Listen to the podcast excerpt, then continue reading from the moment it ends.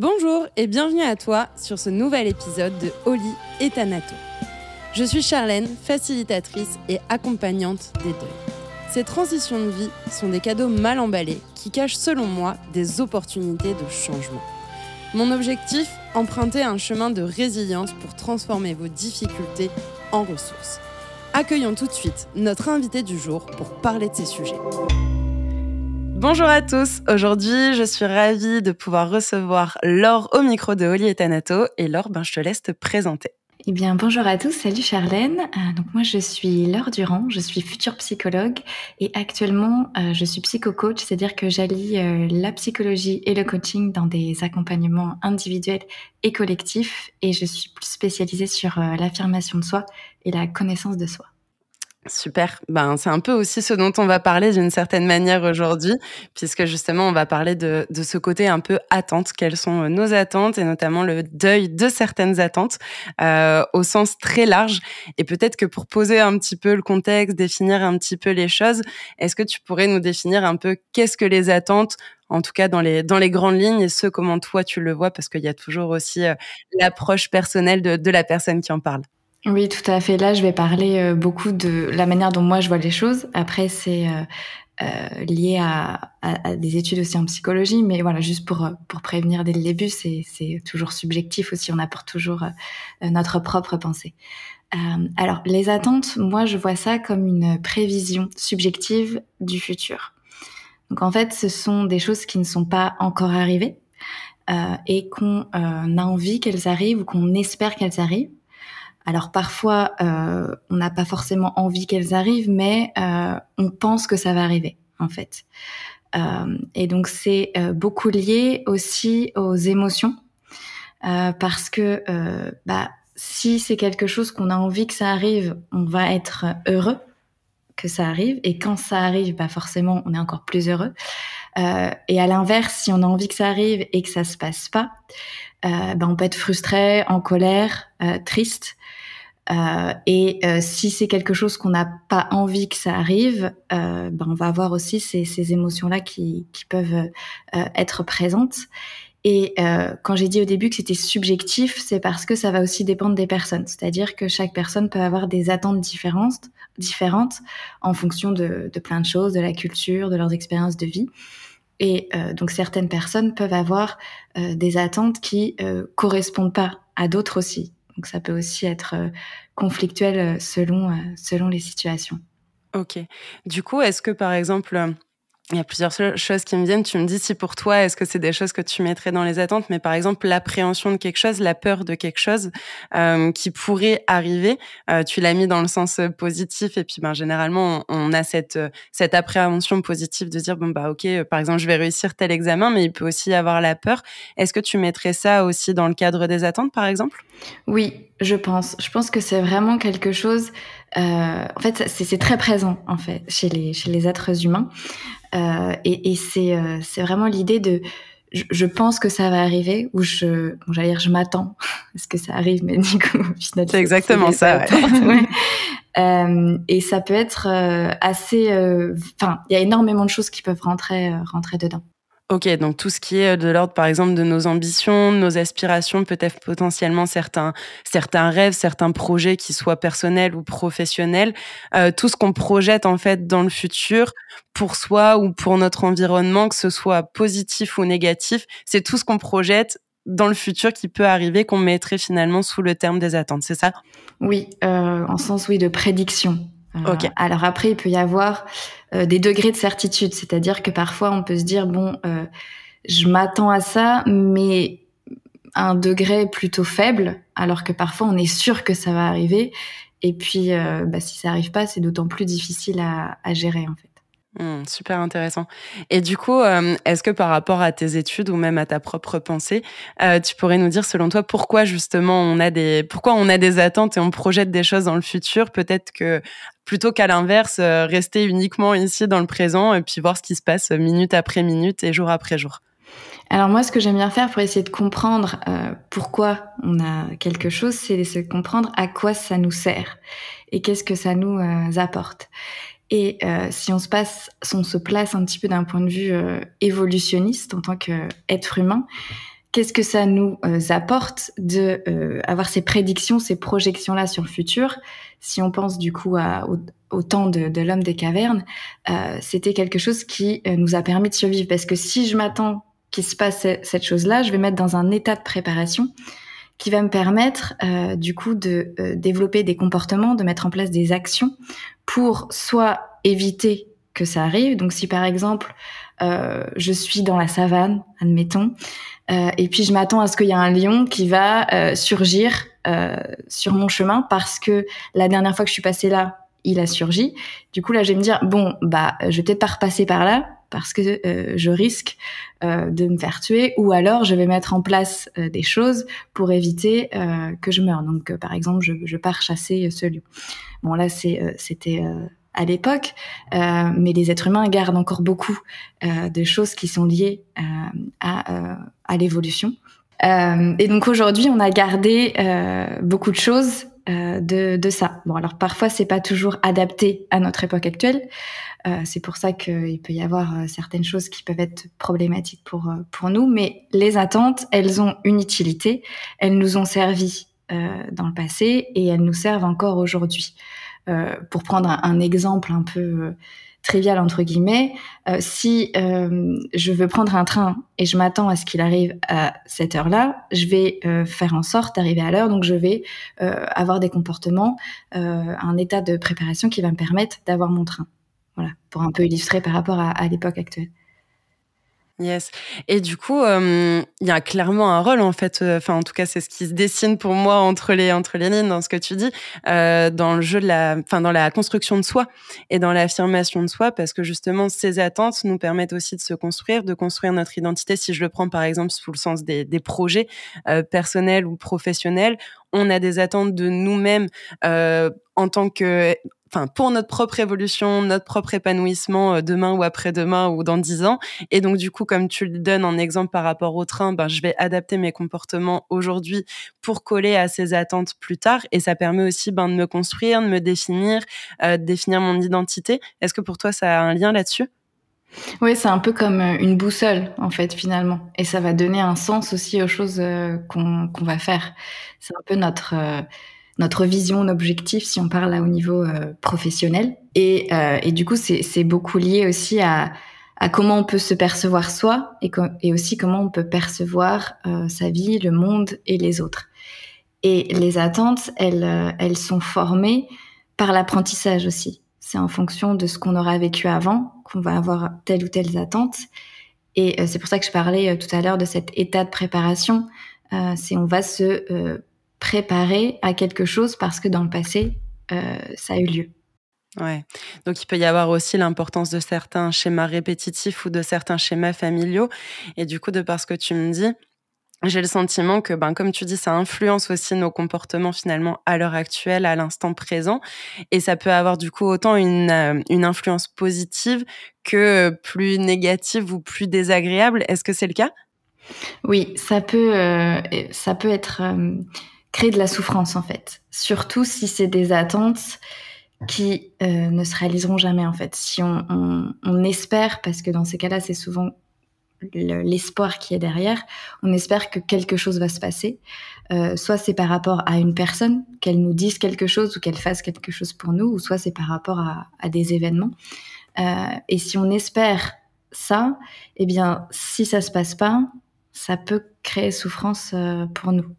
Ouais, ça peut être en fait un peu des attentes de l'ordre un peu de l'illégitime ou de l'impossible en fait. Espérer des choses qui sont impossibles et puis on nourrit un certain espoir, un idéal mais qui est pas le bon et du coup ça joue peut-être aussi sur l'estime, sur l'affirmation de soi dans, l'idée de ce que tu nous, partages là, c'est ça?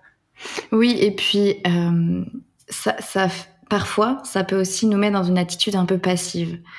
Euh, parce que si on s'attend à ce que, par exemple, quelqu'un fasse quelque chose, euh, eh ben, on va pas forcément chercher à euh, provoquer la situation parce qu'on se dit, donc ça, ça va être en fonction des croyances qu'on a, mais on se dit, c'est à l'autre de faire ça et euh, c'est pas à moi de, euh, de, me, de faire en sorte qu'il le fasse. Ouais, l'exemple qui me vient, c'est le côté faire le premier pas ou non qu'on peut avoir par rapport à un conflit.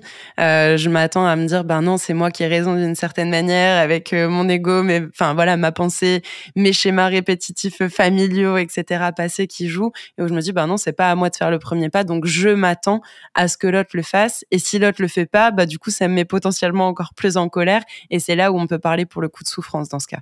Ouais, tout à fait. Et puis ça peut être aussi euh, ce dont tu parlais sur son identité, l'estime de soi, lié à nos croyances de ben, je suis pas capable aussi de le faire, donc j'attends euh, que l'autre le fasse pour moi euh, ou le fasse à ma place. donc c'est, enfin c'est jamais seul. Hein. évidemment, les attentes, c'est aussi lié aux croyances. Et, et, les deux ensemble, ça va du coup impacter nos comportements, notre manière de voir les choses. Mmh. Donc du coup, finalement, c'est, on va dire, il y a certaines euh, attentes qui peuvent être ressources, qui peuvent être positives et qui peuvent euh, nous pousser vers le haut selon certains projets si elles sont plutôt euh, réalistes et qu'elles dépendent aussi principalement de nous. Mais il y a des croyances, des attentes, pardon, qui vont être plus plus à l'origine d'une certaine souffrance et c'est peut-être celle-là qu'il faut repérer pour pouvoir en faire le deuil, du coup? Oui, tout à fait, parce qu'en soi, les attentes, enfin, il n'y a rien de c'est pas problématique en soi parce que comme tu disais, ça peut être quelque chose qui nous pousse aussi euh, à agir et être notre motivation. Euh, et si je reviens un peu sur l'idée de croyance, euh, si je crois aussi que c'est possible, donc si on parle par exemple au niveau du projet professionnel, eh bien je vais mettre en place des choses pour que ça arrive. Et donc dans ces cas-là, c'est euh, très bénéfique.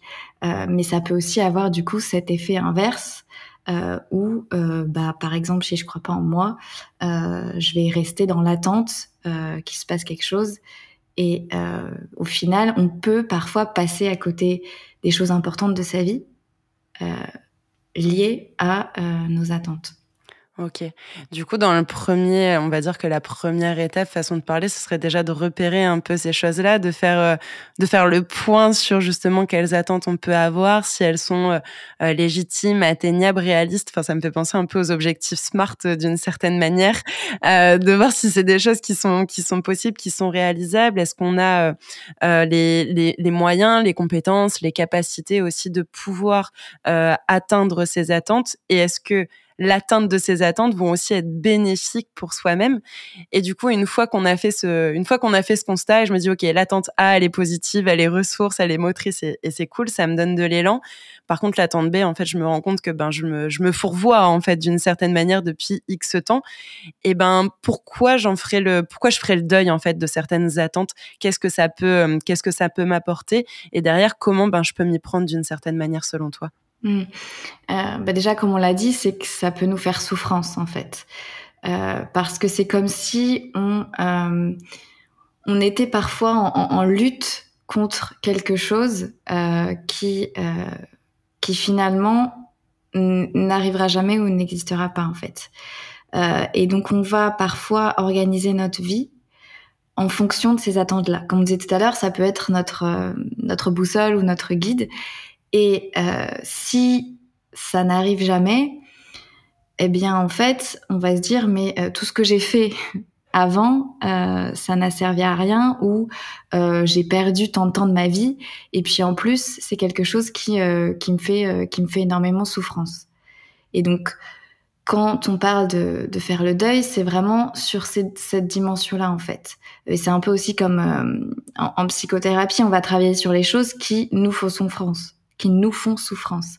Euh, L'idée, c'est pas forcément de tout changer en nous et d'être euh, une autre personne, mais c'est vraiment de se concentrer sur les choses qui nous font du mal, et c'est sur ça qu'on va euh, travailler. Ok, donc en gros, c'est pour ne plus souffrir et ne plus faire du mal, et au contraire, peut-être euh, remplacer ces attentes que j'ai détectées et dont j'ai pris conscience qu'elles n'étaient pas, qu'elles étaient pas positives en tout cas pour moi, pour mon épanouissement, pour mon évolution, et de me dire ben qu'est-ce que je peux mettre peut-être à la place, comment je peux soit les soit les remodeler pour que peut-être elles soient positives ou euh, prendre conscience de est-ce que tu as des exemples euh, de d'attentes où pour le coup il faut clairement en faire le deuil euh, sans les euh, sans les remodeler, sans les remplacer par autre chose?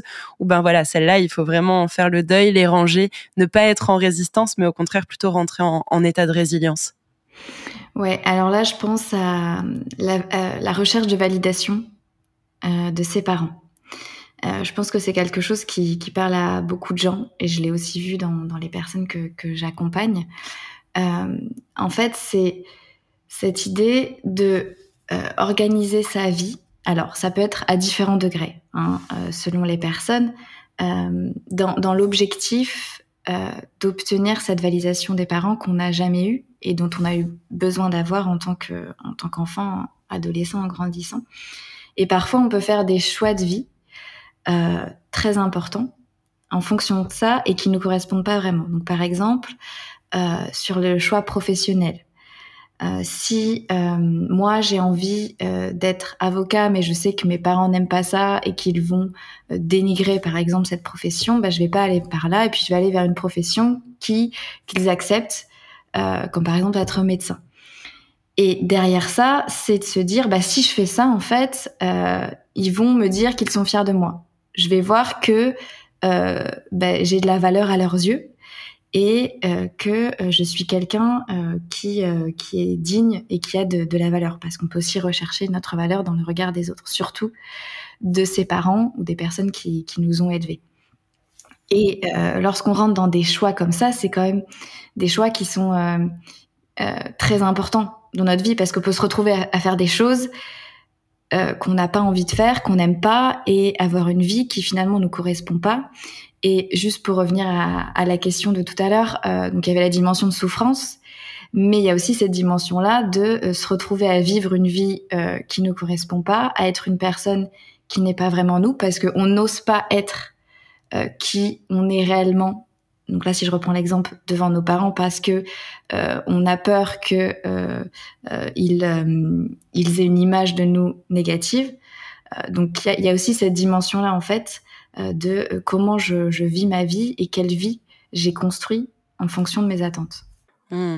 Ouais, du coup, là, ce serait pour le coup collé aux attentes des autres, et notamment, par exemple, là, dans, dans l'exemple que tu as pris, aux attentes de mes parents. Euh, si je reprends ce que l'exemple que tu as donné entre profession médecin, enfin avocat ou médecin, ben, je décide de coller aux attentes de mes parents parce que ça va me forger une certaine identité et que si je réponds à leurs attentes, je m'attends, moi, du coup, à tel comportement euh, de validation, de compliments, de mise en avant. Alors qu'à l'inverse, si je décide d'être médecin, ben, je m'attends à d'autres comportements peut-être de mes parents euh, où je serais pas validée ou pas mis en avant ou peut-être que je serais euh, euh, cassée aussi dans, dans mon projet ou dans mes ambitions. Et, et ça se raccroche beaucoup de ce fait là ce que tu me ce que tu me partages je trouve à, à l'identité. Parce que ben on parle là notamment de projets professionnels, on y passe quand même une bonne partie de notre vie, donc ça définit quand même fortement notre notre identité. D'ailleurs, généralement, quand on demande à quelqu'un, ben t'es qui, c'est souvent derrière t'es qui, tu fais quoi. Et puis, bah, la première chose qu'on donne souvent, c'est notre profession. Donc, c'est quand même une forte part de notre, euh, de notre identité. Est-ce que le fait que certaines attentes et même beaucoup sont rattachées à notre identité, à notre manière de se de se construire, à la façon dont on se perçoit et au retour qu'on va avoir qui vont dire bon ben du coup je me perçois bien ou je me perçois moins bien selon les, les retours des autres. Euh, Est-ce que c'est ce qui fait que ça peut être difficile aussi de s'en détacher? Parce que là par exemple on parle par rapport aux parents. Euh, je sais que voilà pour avoir aussi certains certaines personnes que je suis qui peuvent avoir ces problématiques, c'est super compliqué pour les gens de se détacher des attentes des parents ou de la société ou d'un groupe d'amis parce que ça peut aussi être valable ou d'un conjoint d'une conjointe et de se dire bon bah ok en fait je, je vis pour moi et je m'affirme. Il y a cette notion d'affirmation de soi qui est aussi euh, qui est aussi un peu ta un peu ta et j'aimerais bien avoir ton avis là-dessus. Oui, tout à fait. Euh, mais en fait c'est c'est quand ça touche notre identité, euh, c'est très très difficile de de faire changer ça ou de faire évoluer ça parce que ça voudrait dire que c'est comme si tu perds un peu une partie de toi ou une, une dimension de toi. Et ça, pour les êtres humains, c'est quelque chose qui, euh, est difficile euh, à envisager en fait. Parce que si je perds ça, ça veut dire finalement qui je suis en fait. Et euh, qu'est-ce qui fait que je suis cette personne-là? Et quand on disait, quand je disais tout à l'heure avec l'exemple, j'ai pris cet exemple-là aussi pour pour illustrer l'importance que ça peut prendre dans notre vie, nos attentes, c'est de se dire, ben, j'ai passé 20 ans, 30 ans de ma vie euh, dans ce dans ce domaine-là. J'ai fait des études. Euh, je tous les jours, euh, je vais au boulot et, pour faire un truc qui finalement me correspond pas, mais en même temps, j'ai investi tellement dedans que ben, je, je peux pas. Enfin, dans ma tête, c'est c'est très difficile de se dire, bah je vais faire le deuil de mon attente parce que si je fais le deuil dans mon attente, ça veut dire que tout ce que j'ai fait avant, eh ben ça n'a plus de sens en fait et que j'ai perdu tout mon temps. Hmm. Bon, d'où l'intérêt, j'ai envie de dire, de le voir avant et de se connaître. Mais là, on est sur, on est plus sur l'avant et qui est très intéressant. Mais alors, du coup, si imaginons euh, les personnes qui nous écoutent peuvent se retrouver peut-être dans cette situation-là et, euh, et, ont encore la possibilité de faire changer des choses, peut-être à 30, 35, 40, 50 ans ou plus.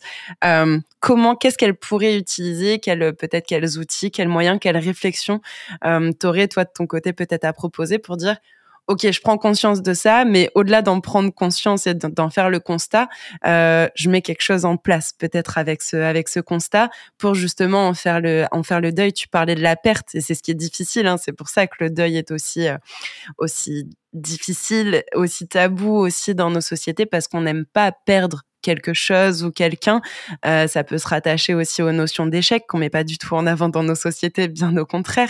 Donc voilà, il y a beaucoup de choses, on va dire, qui s'entremêlent les uns les autres. Mais est-ce que tu aurais un petit peu des, des, outils ou des pistes de réflexion? Alors, dans un premier temps, euh, surtout là, si on est sur les attentes par rapport aux autres. Ouais. Euh, ce que je dirais, c'est avant de se dire on va faire le deuil de ça, d'aller communiquer ses attentes à la personne. Parce que parfois, ce qui se passe, c'est que euh, nous, on s'imagine des choses, on espère des choses, sauf que l'autre en face, ben, il n'est pas dans notre tête. Donc, il peut pas forcément deviner. Même si on aimerait qu'il devine, ben, parfois, ça ça fonctionne pas. Et euh, parfois, on se rend compte que finalement, la personne, elle a juste pas compris ou elle a juste pas vu ce qu'on attendait d'elle. Alors, je sais que ça peut être difficile euh, d'aller euh, s'exprimer comme ça, surtout que ça, c'est lié plutôt à la vulnérabilité, d'être euh, OK à, à, exprimer ses besoins, ses envies, et du coup s'ouvrir un petit peu à l'autre. mais je pense que c'est vraiment une étape à envisager et à faire avant de se dire, bah, je, je, je, fais le deuil de, de cette attente-là, parce qu'on peut être surpris du retour de la personne en face qui finalement, bah, quand elle conscientise les choses et qu'elle voit, ah ben, oui, en fait, j'avais pas vu ça, je, je m'en étais pas rendu compte, peut elle aussi euh, changer son comportement et faire euh, évoluer les choses. Et de partir, du coup, quand vous allez communiquer ça, de partir de, vous. Qu'est-ce que vous ressentez euh, Quelles sont vos impressions et quels besoins? En fait, d'exprimer vraiment vos besoins à la personne en face de vous. Ouais, super intéressant. Ça me fait penser aussi à l'outil de la communication non violente que tu dois certainement, je pense, connaître et que voilà, on pourra en discuter avec les gens s'il y a des gens qui veulent savoir ce que c'est, mais euh, ce que je, reviens à ce que tu euh, à ce que tu disais. Si je reprends l'exemple par rapport aux parents, euh, imaginons que voilà, j'envisage de faire ces études de médecin pour coller peut-être aux attentes de mes parents et que au moment où je suis sur parcoursup, j'écoute cet épisode, ça peut peut-être être, l'occasion en fait dans ce que tu nous partages d'engager une discussion avec les parents et de d'exprimer en fait ce que moi je ressens, la manière peut-être dont je dont je perçois soit les attentes de mes parents qui préféreraient que je fasse médecin plutôt qu'avocat, euh, expliquer peut-être aussi ce qui me motive à aller vers avocat, en quoi, en quoi avocat ça vibre en moi et que et que ça fait appel à mes tripes et que c'est vraiment vers ça que j'ai envie d'aller, alors que médecin je le ferai, mais plus pour euh, ben coller justement à ce qu'ils attendent d'eux.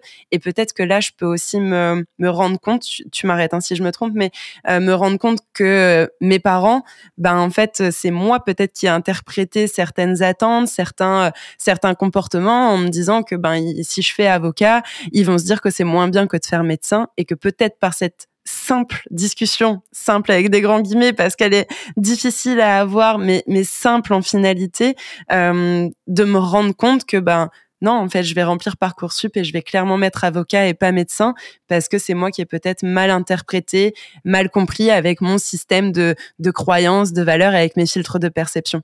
Il y a ce côté-là? Oui, tout à fait. Et c'est super important de d'en parler aussi parce que euh, les êtres humains, même si on n'aime pas trop ça, euh, on a aussi beaucoup de biais. Hein. Donc faut, faut qu'on faut qu'on l'accepte, qu'on se l'avoue.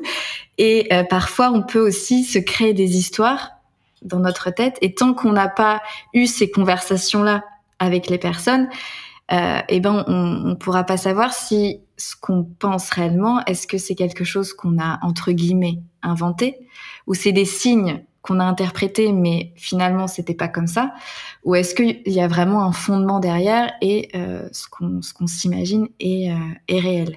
D'autant plus que là, si on est par exemple sur euh la, la, validation de, ses parents, la recherche de validation de ses parents, il faut aussi savoir que euh, chaque personne peut exprimer différemment euh, son amour ou son montrer différemment en fait qu'on est euh, qu'on est fier euh, d'elle. Et si on a une manière différente de le faire, eh bien on peut parfois ne pas percevoir quand l'autre en face de nous nous le montre. Et euh, c'est pour ça que je dis que c'est aussi important d'exprimer ses besoins parce que euh, comme ça, l'autre va se rendre compte que peut-être qu'il y a eu un, un message qui n'a pas été bien passé à ce moment-là. Ouais, carrément. Bah, c'est toute l'importance en fait de la communication là dans ce qui se dessine. C'est euh, et c'est beaucoup le cas aussi dans les dans les conflits. Euh, souvent c'est euh, c'est des incompréhensions. C'est parce qu'on va pas utiliser les mêmes mots ou derrière le même mot on va pas mettre euh, la même la même intention, la même connotation, la même force et que euh, si souvent bah on amène la discussion c'est pour ça que je parlais de la communication non violente, parce que c'est un bel outil pour justement apaiser et entendre les deux parties, plusieurs parties s'il y en a plusieurs, mais euh, d'avoir ce, ce, côté assez, euh, assez neutre, assez doux, assez serein pour résoudre un, un conflit ou une discussion où on n'est pas d'accord, où on ne se comprend pas en fait. Mais la, pour, pour te rejoindre là-dessus, euh, en, en, psychothérapie, du coup, nous on parle plus de l'affirmation de soi, et dans l'affirmation de soi, il y a cette, euh, ça, ça c'est un petit peu différent, mais il y a des similarités avec la communication non violente sur la manière dont on va exprimer les choses. Et euh, ce que ce qu'on disait là tout de suite, ça fait aussi par, partie de l'affirmation de soi. Carrément. Exprimer ses besoins euh, aux autres et de pouvoir communiquer de manière respectueuse parce que l'idée c'est ça aussi, c'est je prends en compte les besoins de l'autre et je prends en compte mes besoins. C'est ça. Et on va essayer de trouver euh, entre nous un, un terrain d'entente. Et le mot est très bon. C'est euh, pour moi l'affirmation de soi, c'est aussi se respecter en fait. C'est certes respecter l'autre, mais c'est aussi se respecter dans notre essence, dans dans les attentes qu'on a envie d'avoir envers soi, dans ce qui est bon pour nous, dans ce qui, euh, bah, si je reprends l'exemple ben du, du métier, bah oui, moi ce qui me fait vibrer au fond de moi et si je me respecte, je vais plus vers avocat plutôt que vers médecin. Et donc du coup, ben c'est de se respecter, c'est de s'affirmer, c'est de reprendre ce ce pouvoir personnel qui ne qui n'est pas une emprise sur l'autre, mais qui est juste un alignement finalement avec euh, avec moi-même. Donc ça, c'était plus, on va dire, sur les attentes par rapport aux, enfin, par rapport aux attentes des autres. Euh, Est-ce que tu aurais un, un, outil, une réflexion, un moyen euh, par rapport aux attentes qu'on a de soi à soi, même si elles sont toujours influencées justement par par l'environnement et la société, mais euh, comment je peux peut-être euh, les repérer, en prendre conscience, les libérer justement et en faire le deuil. Quel serait ton avis là-dessus? Ouais, alors euh, déjà tu, l'as exprimé. La première chose c'est d'en prendre conscience. Parce que euh, si on n'a pas conscience, euh, bah, c'est difficile de, faire évoluer des choses, sachant que les attentes, elles peuvent être aussi inconscientes. C'est-à-dire que c'est des choses que parfois on, ne s'en rend pas compte, ou on, peut faire des choses mais on ne sait pas forcément pourquoi, ou alors on pense qu'on les fait pour une autre raison. Et c'est pour ça que, euh, du coup, dans les accompagnements, moi, ce que je propose toujours, c'est d'aller creuser, d'aller creuser pour essayer de comprendre qu'est-ce qu'il y a derrière. Donc, on part du comportement et euh, de l'émotion. Et euh, donc, je pose souvent cette question un peu du, pourquoi, qui parfois peut être un petit peu titilleuse, d'essayer de comprendre, mais pourquoi est-ce que je fais ça en fait? Et qu'est-ce que qu'est-ce que je pense que ça va m'apporter? Qu'est-ce que j'attends que que ça m'apporte? Donc ça, c'est pour le côté euh, conscientiser des choses. Donc si par exemple on, on continue sur euh, sur la profession, c'est essayer de voir bon bah pourquoi est-ce que euh, je fais ça en fait? Est-ce que c'est réellement pour moi ou c'est pour mes parents? Mmh. ouais, C'est lever un certain voile en fait, mmh. porter notre paire de lunettes, euh, la ça. bonne paire de lunettes adaptée à notre vue et à ce qui est réellement bon pour nous quoi. Exactement. Donc ça, c'est sur euh, la dimension euh, conscientisation. Euh, après, une fois qu'on qu comprend ce qu'il y a derrière nos comportements et, et quelles sont les attentes qu'on a construites par rapport à ça, ça va être de déterminer est-ce que ces attentes, elles sont réalisables, réalistes, ou est-ce que ben, finalement c'est c'est pas possible en fait, ça ça pourra pas se passer. et alors là, parce que parfois on peut aussi sous-estimer la, la, réalisation de nos attentes si on reprend euh, l'idée du, euh, du projet professionnel et euh, vers quoi je, je tends, parfois on ne s'en croit pas capable et du coup on va pas le faire. Alors que pourtant, si on avait, donc là c'est sur l'estime de soi finalement, l'estime de soi, la confiance en soi, si on avait plus de confiance en soi, on se dirait que c'est possible de faire. Et je disais tout à l'heure, il y a des biais de l'être humain donc c'est très complexe, hein, forcément, il n'y a jamais de, réponse toute faite et de solution miracle, euh, mais de prendre aussi conscience que, euh, eh bien, parfois, euh, ce qu'on pense pas réalisable, ça peut l'être. Et dans ces cas-là, on peut en discuter, peut-être avec euh, des proches autour de nous, euh, bah, d'expliquer, euh, voilà, quelles sont vos attentes, et puis de, chercher d'autres perspectives. On parlait de changer de, lunettes, mais parfois on, a du mal à à, se juger soi-même justement dans le sens où euh, on va, bah, soit on se, c'est souvent dans, dans ce sens-là, on va plus se dénigrer ou se dévaloriser, et donc aller changer de perspective, voir euh, un peu ce que pourraient dire les autres, donc ce soit des personnes proches auxquelles vous avez confiance, ça peut aussi vous aider à, euh, changer votre manière de voir les choses. Et euh, une autre chose aussi, ça va être de vous-même vous mettre à la place de quelqu'un d'autre. C'est imaginez que c'est un ou une amie qui vous apporte ça et qu'est-ce que vous lui direz?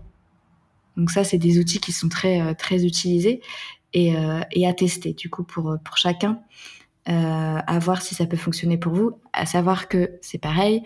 Il y a des outils qui peuvent fonctionner pour des personnes et pas pour d'autres. Donc faut tester et voir voir ce qui vous convient. Ouais, bien sûr.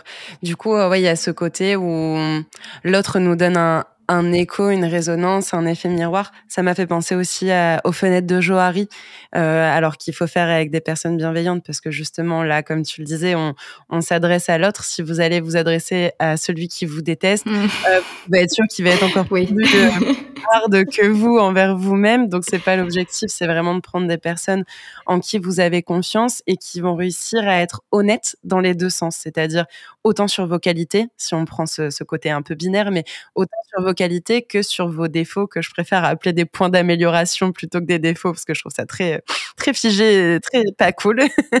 mais, euh, mais l'autre, ouais, peut être du coup un, un, un miroir, un, pas un moyen, mais c'est pas le bon terme, un, un, écho qui peut, qui peut nous permettre en fait de refléter aussi ces, euh, ces attentes.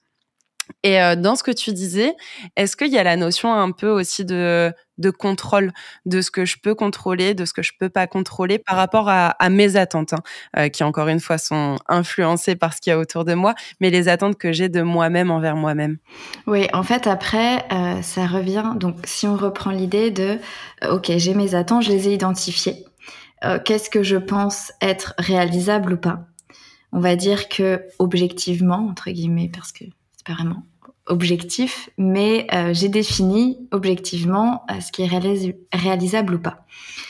Et à partir de là, euh, les choses qui sont non réalisables, qui ont été définies pas possibles, ça va être d'accepter finalement que ça n'arrivera jamais.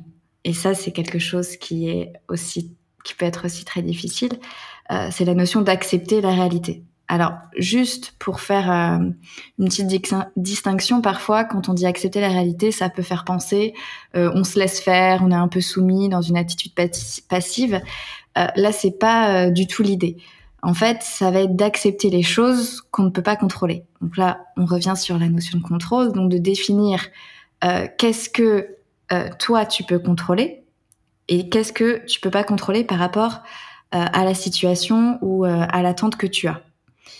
Et euh, souvent, donc quand je fais aussi euh, ces exercices-là euh, dans les accompagnements, qu'est-ce qu'on se rend compte, c'est que du coup, les choses qu'on peut pas contrôler, ça va être lié à l'extérieur, aux autres êtres humains, à des événements euh, qui relèvent pas de notre sort. Et ce qu'on peut contrôler, bah, c'est ce qui va être lié à nous finalement.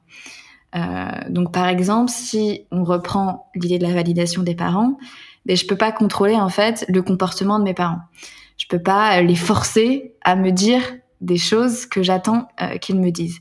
Par contre, ce que je peux contrôler, c'est moi comment déjà un je gère cette situation là euh, et comment euh, je vois les choses.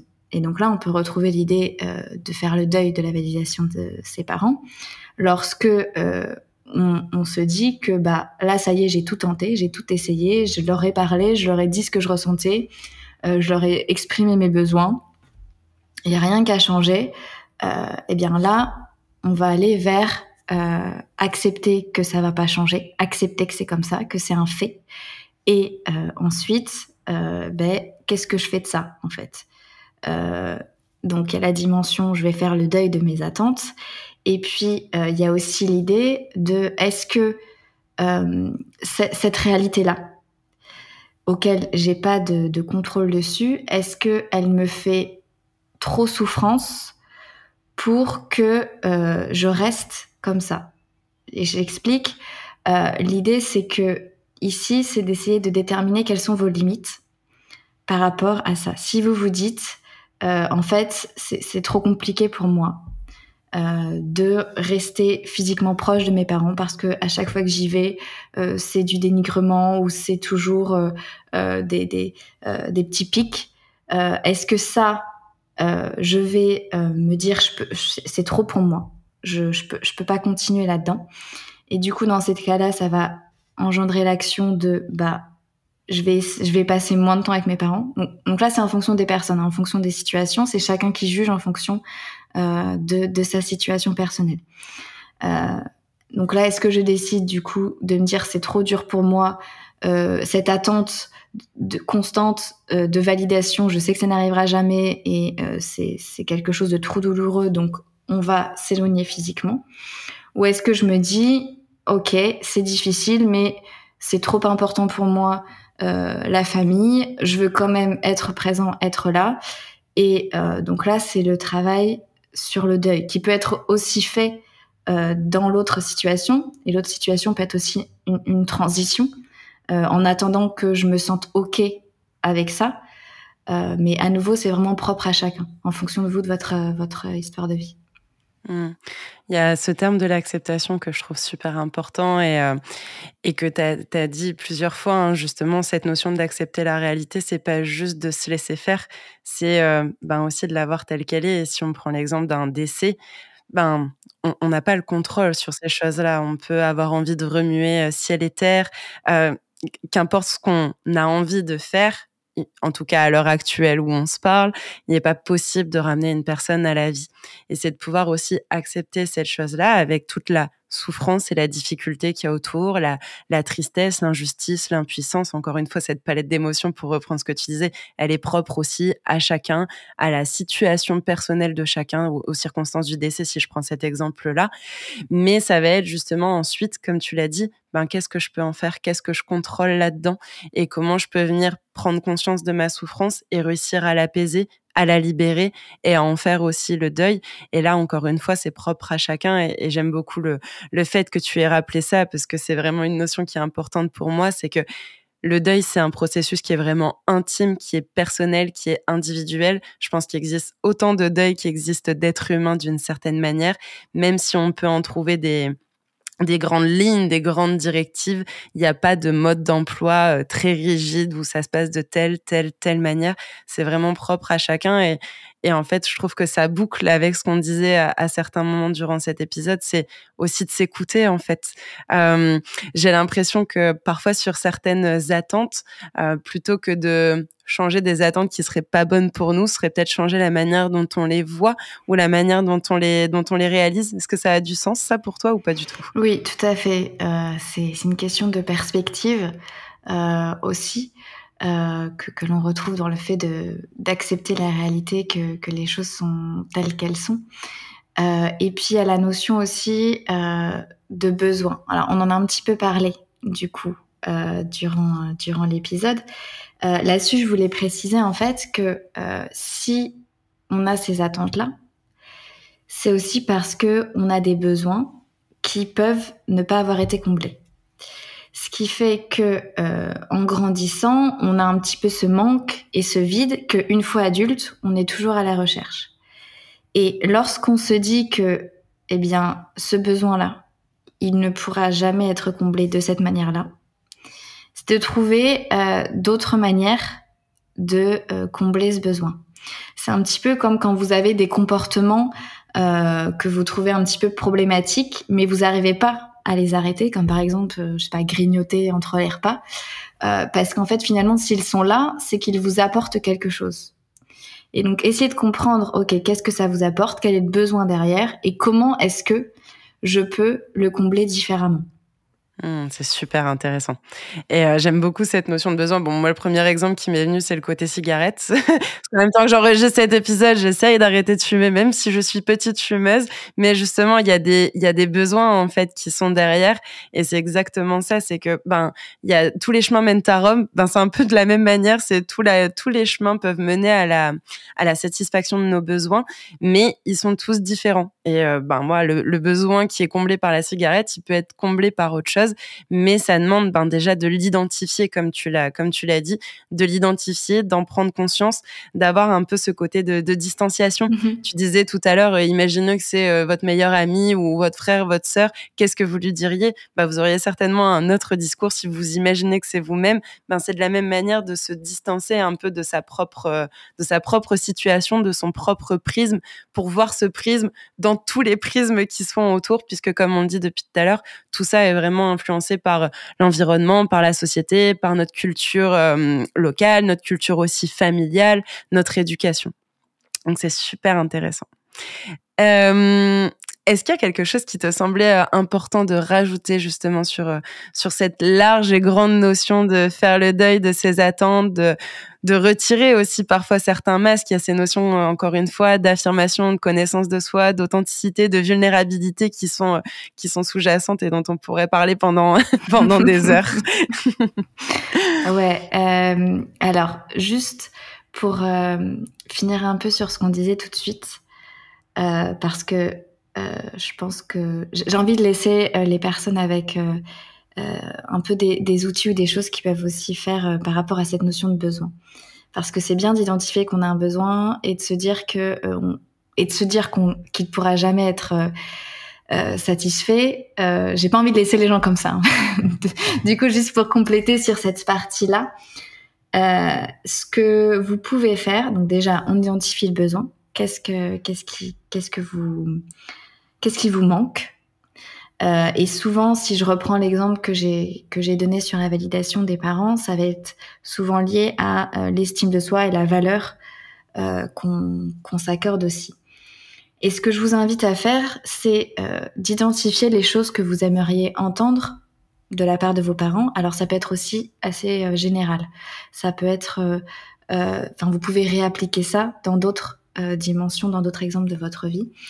Euh, notez des phrases comme ça. Et euh, alors deux choses, soit vous pouvez vous les dire à vous-même, euh, c'est-à-dire que au lieu d'attendre que les autres me disent quelque chose, je vais le dire à moi-même. Soit aussi, vous pouvez demander à vos proches de vous prononcer ces phrases-là. Donc si on reprend l'exemple, on va dire, on attend de nos parents qui nous disent qu'ils sont fiers de nous on a, on, a acté, on sait que ça n'arrivera jamais. Euh, donc demandez à vos proches de vous dire ces phrases-là. Et ça, c'est des choses que euh, je fais aussi pendant les accompagnements. Donc quand c'est individuel, c'est moi qui le fais. Euh, enfin, c'est aussi dans les psychothérapies. Quand on dit que le, thérapeute va faire des processus de reparentage, c'est en fait ce processus de dire les choses que la personne a manqué de la part de ses parents. Et euh, quand on est en collectif, quand c'est des, des, des, coachings en collectif, ça va être les chaque personne va dire une phrase à quelqu'un d'autre.